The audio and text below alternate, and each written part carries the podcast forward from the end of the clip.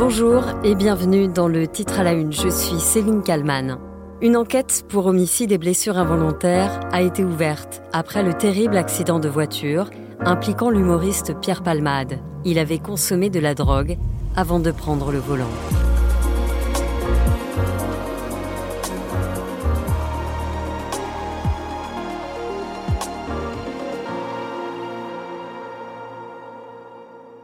Un choc frontal d'une violence inouïe et des vies brisées. Celle de cette femme d'abord, qui devait accoucher dans quelques semaines. Enceinte de plus de six mois, le bébé qu'elle portait n'a pas survécu au choc. Un enfant de six ans est toujours dans le coma à l'heure où j'enregistre ce podcast. Le père de celui-ci, 40 ans, qui conduisait, a aussi été très grièvement blessé, tout comme l'acteur Pierre Palmade, qui est celui qui a provoqué l'accident. Il sera entendu par la police dès que son état le permettra. Au volant d'une Peugeot 3008, il est venu percuter de plein fouet les trois occupants d'une Renault Mégane qui roulait sur l'autre voie.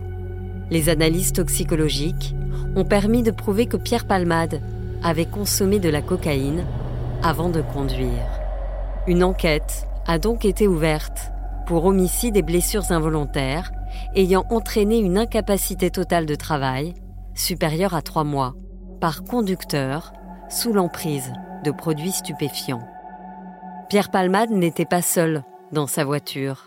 Deux personnes ont pris la fuite après le choc. Ce lundi 13 février, la porte-parole du ministère de l'Intérieur, Camille Chaise, les a appelés à se rendre pour expliquer les faits.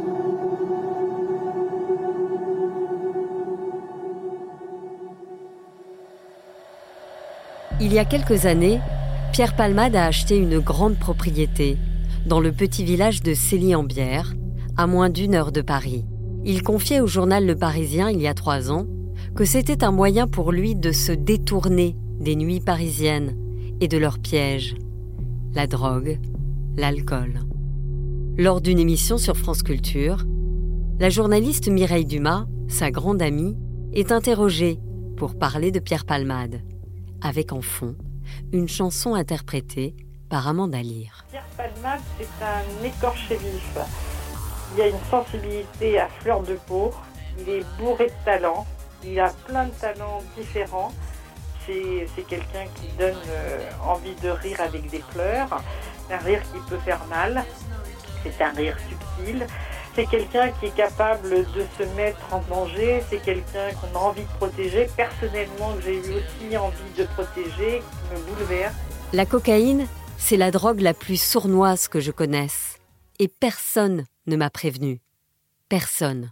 Voilà ce que déclarait Pierre Palmade sur le plateau de C'est à vous, sur France 5, en 2019.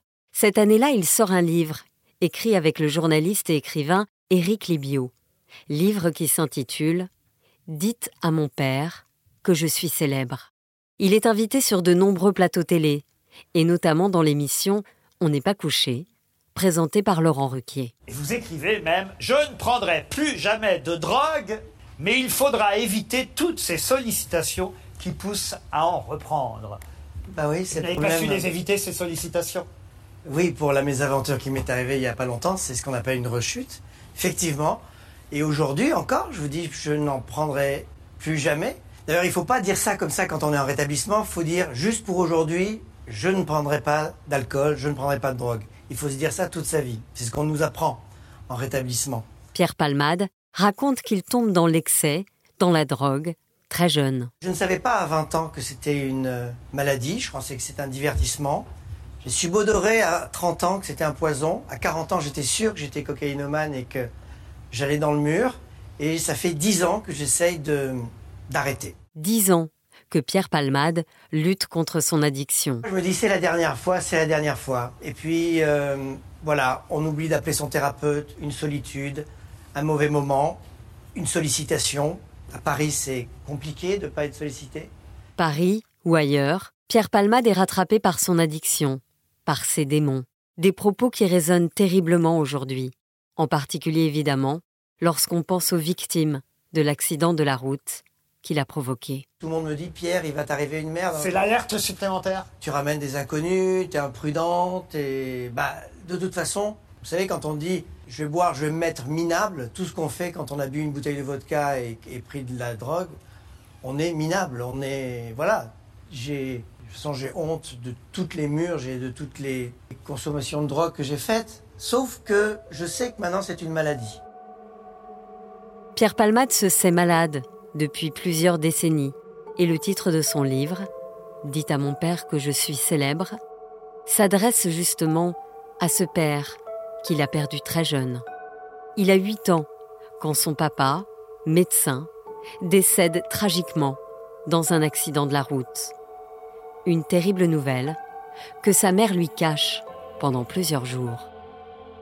Et vous racontez d'ailleurs que euh, c'est assez euh, terrible. hein. Il part, euh, parce que votre papa était euh, médecin, accoucheur, et il part accoucher euh, quelqu'un euh, en déplacement. Et, et c'est en rentrant en voiture qu'il a cet accident qui va lui être fatal.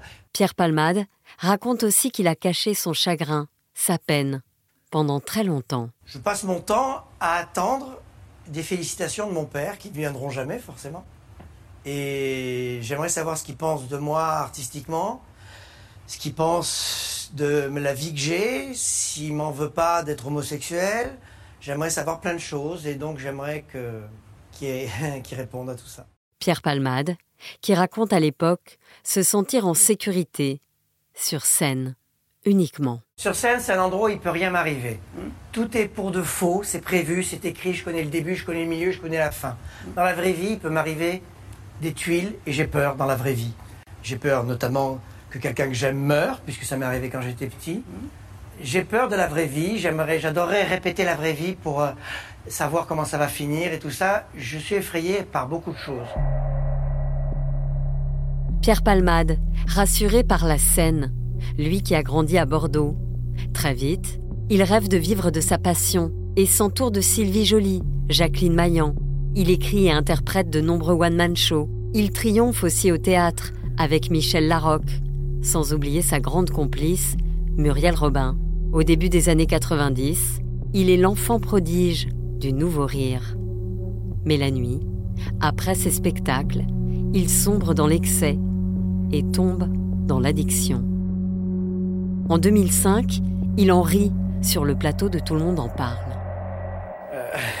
Non, j'ai fait une soirée chez moi et je te jure, je veux- j'étais tellement bourré et je trouvais la soirée chiante. Je me suis dit, elle est trop nulle cette soirée, je me casse chez moi. Ouais.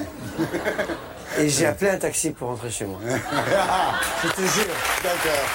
J'avais, j'avais bien éclusé quand même. hein. Ouais. Et, et le taxi arrive, je, je descends, je monte comme je peux dans le taxi.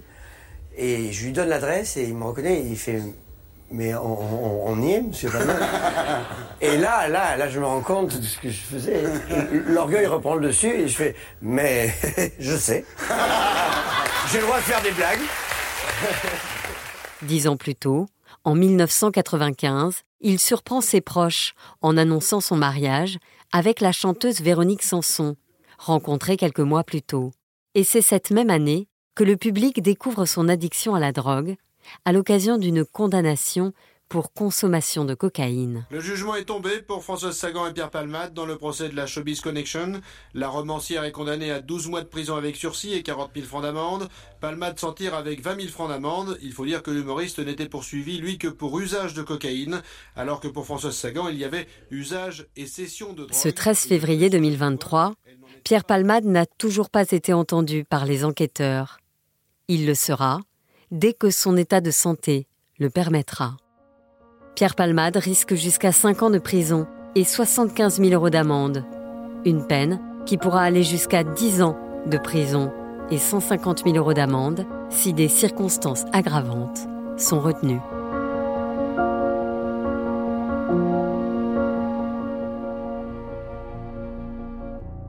Bonjour Benjamin Lecoge. Bonjour Céline. Vous êtes rédacteur en chef euh, culture chez Paris Match. En lisant des portraits euh, consacrés à Pierre Palmade, euh, on se rend compte aujourd'hui que tous ceux qui le, qui le connaissent disent la même chose. C'est sûr que ça se terminerait mal.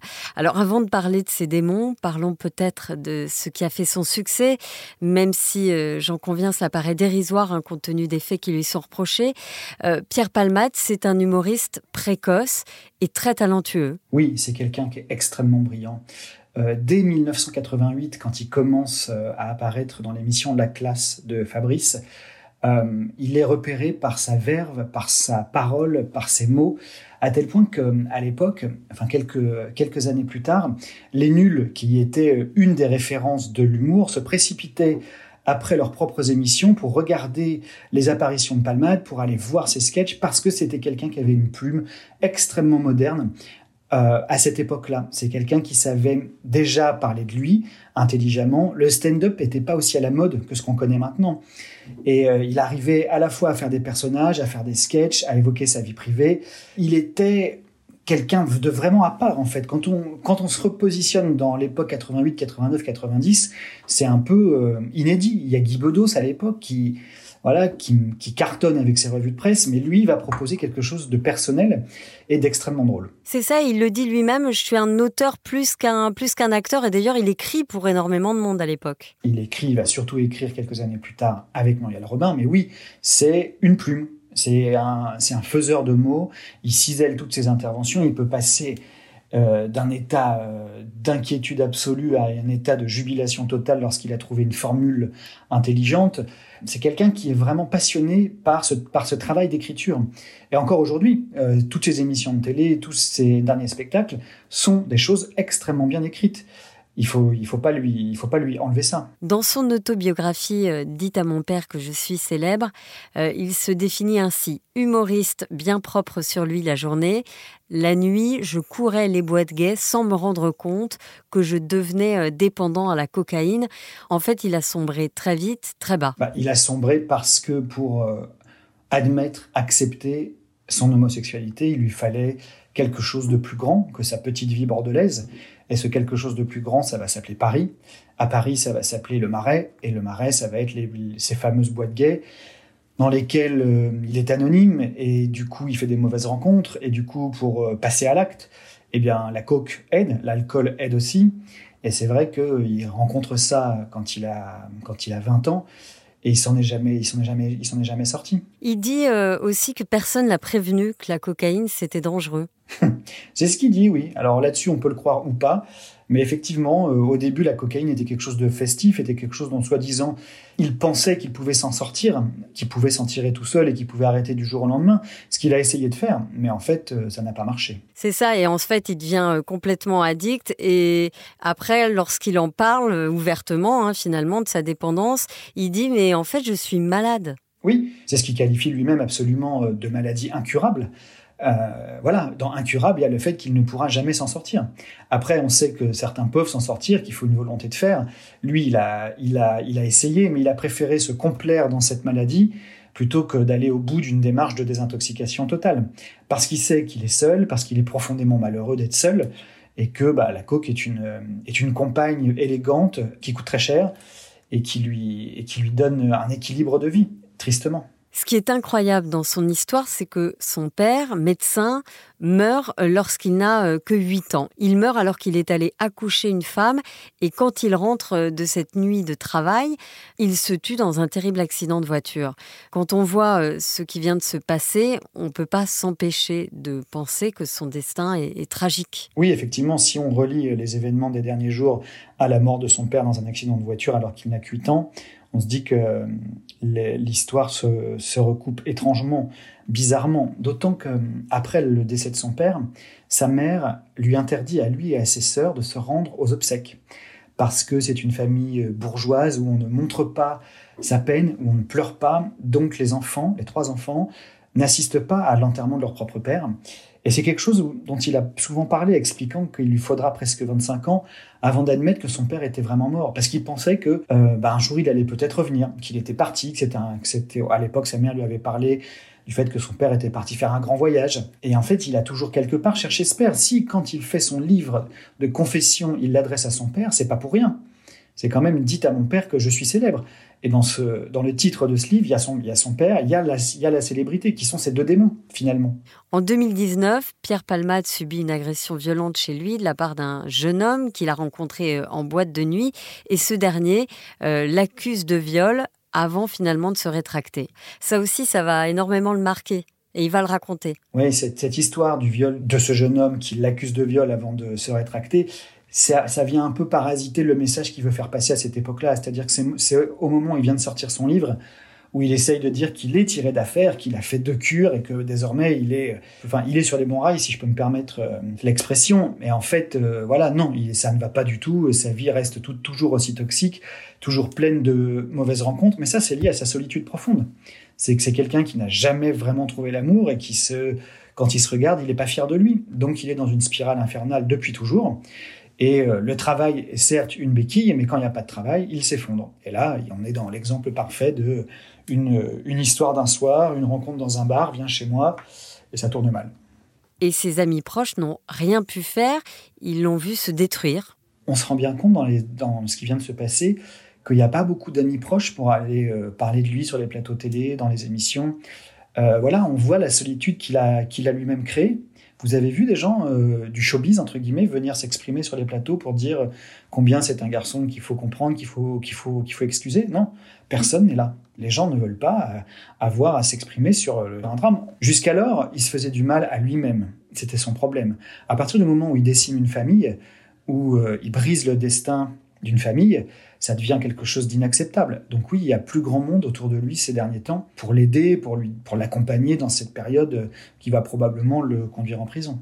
Ça faisait une dizaine d'années qu'il tentait des cures de désintoxication.